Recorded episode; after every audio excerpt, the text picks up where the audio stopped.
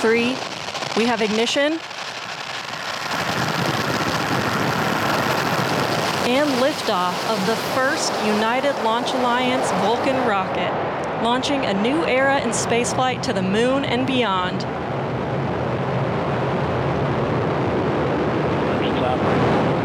Two good SRBs, hitting peak pressure on the SRBs. Pues esta es la imagen de este primer módulo lunar que pues se lanzó, que despegó el día de hoy en la madrugada. Eh, pues es este módulo lunar estadounidense que se lanza eh, y que no había ocurrido algo así en 50 años. Estamos hablando de un acontecimiento muy relevante. El lanzamiento es un éxito. Evidentemente hay escenarios que se tendrán que analizar y contemplar de lo que puede pasar ya en camino a la Luna. Y bueno, pues estamos hablando de este, de este cohete que, tiene este módulo Peregrine que lleva elementos, instrumentos de la propia NASA. La idea es conocer más, eh, analizar, tener información mayor de la superficie de la Luna. Eh, dentro de lo que va en ese cohete hay una parte que tiene que ver con un proyecto mexicano y otros casos que ahora mismo abordaremos con un especialista a quien hemos invitado y le aprecio mucho que esté aquí y que es el doctor Gustavo Medina Tanco. Gustavo, por cierto, nos dio una entrevista el año pasado para contarnos del proyecto Colmena, que ahora va ahí, rumbo a la luna. En este momento, pues ya se hizo el lanzamiento. Deseamos fervientemente que sea exitosa su llegada a la luna. Se calcula por ahí de, de febrero, en algún punto, ya nos contará el doctor.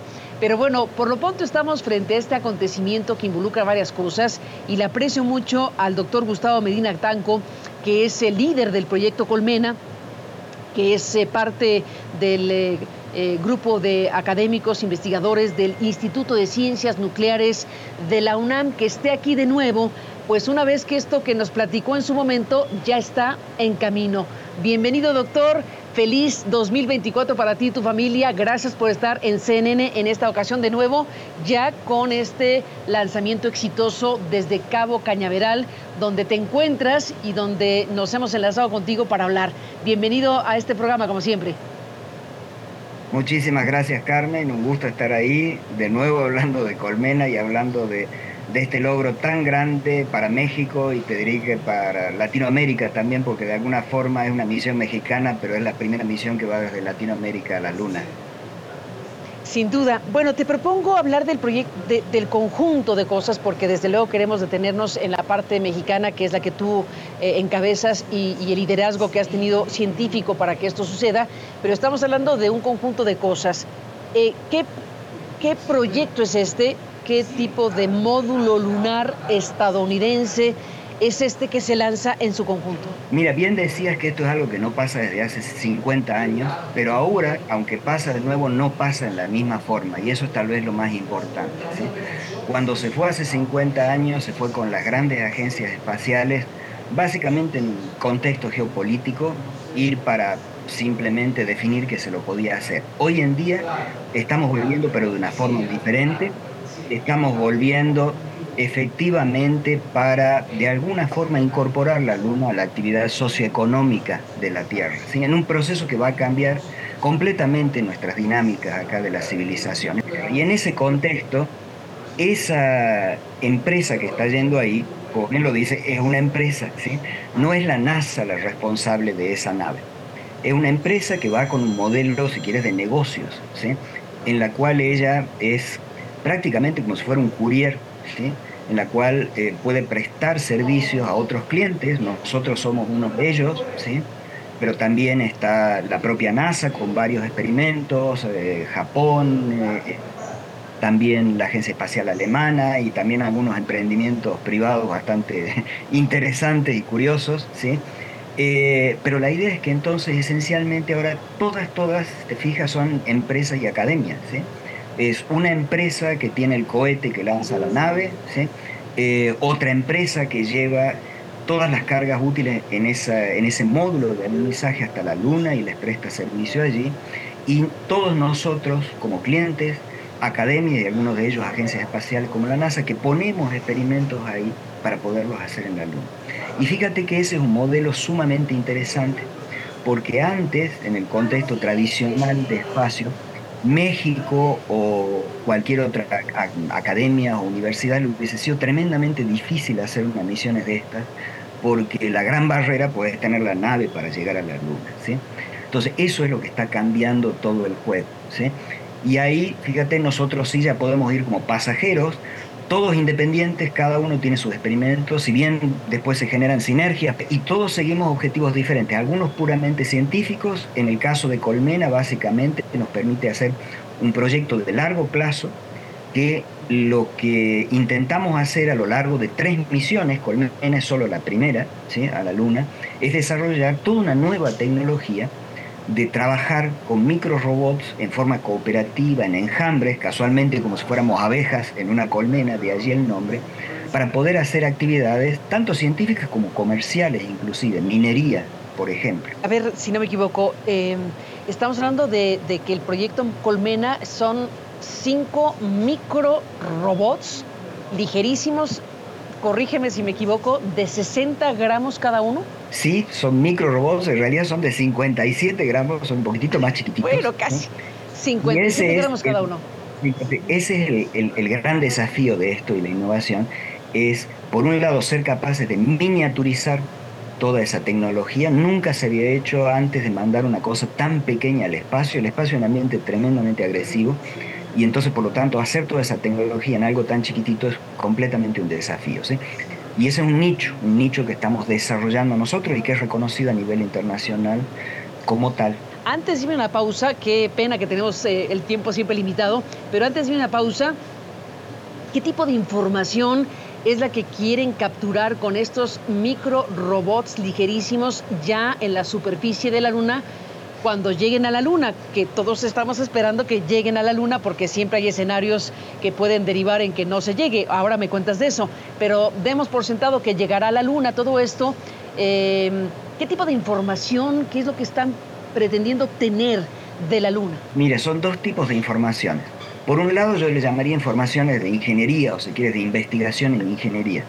Y es el ver ¿Qué problemas existen cuando haces algo tan chiquitito y lo tratas de operar a la Luna? Problemas como la radiación que recibe, los cambios de temperatura y sobre todo la, interacción con el polvo que cubre la Luna, que es el regolito, que es un polvo muy, muy complicado para eso, y ver cuál es la, dinámica efectivamente de ese polvo cuando uno trata de navegar, por ejemplo, con algo tan liviano sobre eso, que es muy diferente de navegar con, con un vehículo grande, como los rovers que estás acostumbrada a ver. Y por otro lado, son informaciones que son puramente científicas. ¿sí?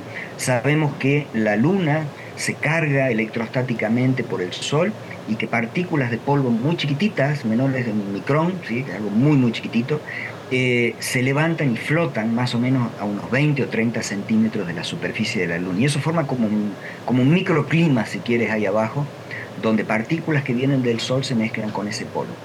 Nuestros robots que son tan chiquititos van a vivir ahí adentro, los nuestros de esta misión y sobre todo los de las misiones venideras, finales. Y eso quiere decir que tenemos que investigar cómo, cómo se comporta eso. Entonces, una buena parte de lo que van a hacer los robots es investigar esa capa que cubre la luna. Pero ya nos seguirás contando más eh, precisamente de los escenarios que se tienen, eh, esperando todos, eh, me parece que, que, esta misión sea exitosa. Ya fue exitoso el lanzamiento de este cohete. Si el público que está siguiendo esta señal en vivo, esta señal grabada, eh, oye un sonido ambiente es que hemos podido tener esta entrevista con el doctor Medina Tanco eh, precisamente en Cabo Cañaveral a horas después, horas después de que fue el lanzamiento. Hemos grabado esta conversación con él para transmitirla en este momento que usted está viendo el programa. Volvemos con él después de la pausa y regresamos en esta conversación.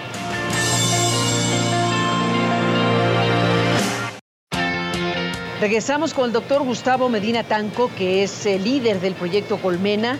Déjame retomar algo de lo que dijiste hace ratito sobre, sobre, sobre que aquí bueno, hay intereses eh, científicos y científicos empresariales y hay diferentes clientes que han pues, eh, adquirido el derecho de estar ahí en este cohete para llegar a la Luna. Decías eh, que algunos te parecían curiosos, algunos proyectos empresariales curiosos. De los proyectos que están ahí en este cohete, eh, con este módulo, eh, ¿qué te llama más la atención? Además de Colmena, que es el que tú encabezas. ¿Qué más ves ahí? ¿Qué más nos contarías? Algún proyecto que me llama muchísimo la atención porque realmente está haciendo algo pues, muy novedoso y que nada tiene que ver con ciencia, y nada es completamente comercial, por lo menos a futuro, que es el hecho de llevar ADN, si quieres, de algunos presidentes, de algunos actores muertos. Cabellos, ¿no?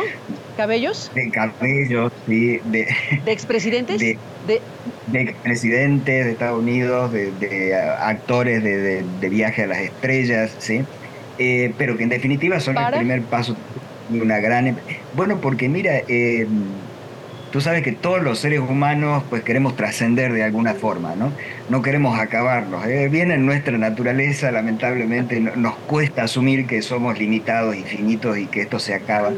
Y bueno, es una forma de, eternizarnos un poquito, si quieres, mandar un pedazo nuestro al espacio, ¿no? Eh, ah, caray. todo, todo un, mensaje muy, muy grande y el espacio realmente habilita esas cosas. Te digo, te lo doy como ejemplo. Colmena lleva en su interior una memoria con los nombres de todos los que hemos participado allí, todos los jóvenes que han trabajado en eso, inclusive los que más han trabajado han tenido derecho a poner los nombres de tres eh, parientes, ¿no? sus padres o sus hermanos, los que ellos han querido, ¿sí? todos hemos hecho eso y está guardado ahí. Y eh, o sea, tampoco nos escapamos nosotros a esos, a esos trappings de querer sobrevivir. ¿no? Entonces, la nave va ahí y eso va a quedar ahí en la luna porque esa misión no vuelve, ¿sí?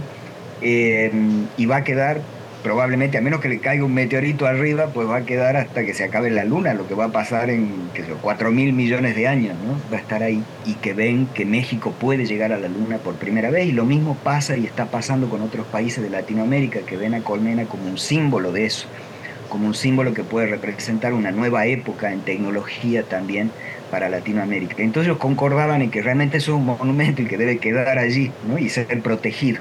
Como, como eso, ¿no? como, como un hecho histórico también. Estamos hablando, eh, doctor Gustavo Medina Tanco, de este, de este despegue exitoso. Eh, ¿Cuándo llegará la Luna? ¿Cuándo se espera que este cohete que lleva este módulo Peregrín, que lleva todos estos eh, instrumentos y estos proyectos, ¿Cuándo se espera que llegue a la Luna, más o menos? Mira, eh, depende un poquito de una serie de, parámetros, de la inyección que le produce el cohete a la nave y todo, pero más o menos estimamos que hacia fines de febrero, entre el 25 o 27 de febrero, deberíamos estar alunizando. ¿sí? A la Luna se llega antes, en realidad la, la trayectoria es complicada, ¿sí? en realidad se hace primero una órbita que incluye inclusive la Tierra y la Luna, volvemos a la Tierra, después volvemos a ir a la Luna y de ahí se empiezan a hacer toda una serie de unas centenas de órbitas hasta que se consigue llegar a una órbita circular cerquita de la superficie y se aluniza finalmente, alrededor del 26 de febrero, al amanecer de un día lunar. Y ahí comenzarían todas las operaciones nuestras y de todas las otras cargas útiles del lander que se extenderían por el resto de ese día hasta que anochezca. Déjame, doctor Gustavo Medina eh, Tanco, hacer una pausa y regresamos con los escenarios, porque el escenario que queremos todos es que llegue a la Luna y se desarrolle toda la ciencia que se pueda, pero también puede haber otras cosas. Después de la pausa, cuéntame cómo va y qué se sabe hasta el momento en que tú y yo platicamos de todo esto. Volvemos.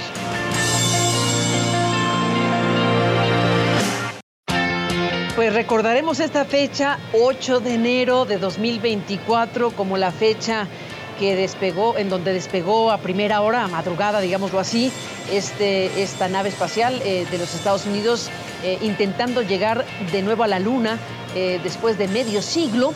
Y bueno, nos despedimos, doctor Gustavo Medina Tanco, como, como científico que eres. cuéntanos los escenarios, el, escenario que todos queremos es que llegue a la Luna, al UNICE y se pueda desarrollar todo esto. Pero ¿qué tipo de situaciones se pueden presentar y qué se sabe hasta el momento que tú y yo conversamos de cómo va la ruta? Bueno, mira, una misión de esta es de altísima complejidad. Ir a llegar a la superficie de la Luna en un pedazo es una de las cosas más difíciles que, que, puede hacer la civilización hoy en día. Entonces hay montones de cosas que pueden salir erradas, muchísimas. El lanzamiento era la primera, ¿sí? Eh, con todas las etapas que ello incluye, porque no es solo que no explote, sino que, que llegue hasta separarse la carga en el momento adecuado. Todo eso se ha hecho ya correctamente Em, se separó y comenzó su viaje la nave. Ahí la nave primero empieza por todo un proceso de prender todos sus sistemas. Eso funcionó correctamente. Lamentablemente a las 7 horas de separada, eh, la nave que viene funcionando con baterías hasta este momento tuvo que orientarse para ya poner sus paneles solares en la dirección del sol para comenzar a recibir energía del sol. Ahí tuvo un inconveniente, tuvo un problema, no se pudo orientar en forma estable, es decir, no, consigue quedarse apuntando hacia el sol. Eh, los ingenieros comenzaron a trabajar en eso, te diría que desesperadamente, porque ahí tienen un tiempo de vida finito, muy corto, o sea, la nave está trabajando con baterías, si se acaban las baterías sin cargarse, pues se pierde la misión completa. Eh, así que hemos estado acá sufriendo y justo mientras eh, estaba mm, hablando acá, me acaba de llegar otro mensaje de, la empresa en que acaban de conseguir orientar la nave después de hacer una, maniobra sumamente riesgosa y poner los paneles al sol y las baterías se están cargando. Así que ese susto, ese primer gran susto se pasó, pero obviamente pueden venir otros, ¿sí? Hay que hacer varias maniobras, tanto para llegar cerca de la Luna como para entrar en órbita de la Luna y finalmente para poder hacer el alunizaje. Y cuando haces eso ya es totalmente autónomo, porque el alunizaje ocurre tan rápido y la luna ya está lo suficientemente lejos como para que demore la señal eh, lo suficiente como para que no se puedan mandar comandos, ¿sí? algunos segundos y de vuelta, eh, que todo se tiene que hacer autónomo. Y ahí pueden surgir problemas. De hecho, varias de las naves que han ido en los últimos años, porque se ha hecho ese intento, han fracasado en alguna de esas últimas etapas esperemos que ésta consiga hacerlo. Y llegando allí finalmente, ya para el caso específico nuestro, pues nuestra misión, esta primera misión en la que se está tratando, de aprender toda esa tecnología, pues es un experimento en sí mismo de si eso se puede hacer con las opciones que se han adoptado y qué se debería modificar para las misiones siguientes. Entonces, algunas cosas pueden llegar a fallar también ahí, pero yo no les diría fallar, en realidad son parte de un proceso de aprendizaje. Porque en todo este caso espacial, pues si no estás haciendo innovación, no hay fallas, ¿no? Eh, o sea, uno necesita fallar también para ir hacia adelante. Es, la forma de aprender y de hacer cosas. Lo importante no, no es eh, no caerse, sino levantarse siempre si uno cae. Entonces, bueno, con esa mentalidad enfrentamos todo y sabiendo que a cada paso es un éxito más que se suma en todo ese proceso. Pues eh, con esto nos despedimos con este gran mensaje que nos dejas desde la perspectiva científica y desde luego que así hay que verlo. Así que todo puede pasar. Lo que deseamos que pase es que llegue y se pueda alunizar que este cohete Vulcan Centaur, eh, pues eh, que transporta el módulo lunar Peregrine, que se lanzó esta madrugada después de 50 años de que ocurrió lo anterior en este proceso de la humanidad, pues sea un éxito. Por lo pronto ya es un éxito que se haya podido lanzar en los términos que acabas de mencionar y te agradecemos muchísimo que compartas tu conocimiento y el trabajo que junto con otros científicos estás desarrollando pues para conocer más eh, eh, esta superficie de la Luna y todo lo que pueda venir en el camino. Gracias por estar aquí, eh, Gustavo. Un fuerte abrazo y feliz, feliz 2024. Vaya manera de empezar. Los Reyes Magos vinieron con todo. Muchas gracias, Carmen. Los Reyes Magos vinieron con todo. Gracias por estar aquí, Gustavo Medina Tanco. Doctor, un abrazo y hasta la próxima. Un abrazo, hasta la próxima. Bueno, nos vamos, pero hay que decir que también este día se va a recordar como el día en que falleció un gran personaje, una leyenda del fútbol, falleció Franz Beckenbauer, este gran futbolista alemán que fue campeón del mundo como jugador en Alemania de 1974, fue campeón del mundo como técnico en Italia 1990 y bueno, una figura realmente muy importante a nivel mundial. Descanse en paz. Nos despedimos de este programa con estas imágenes que nos recuerdan la historia, la trayectoria de esta leyenda.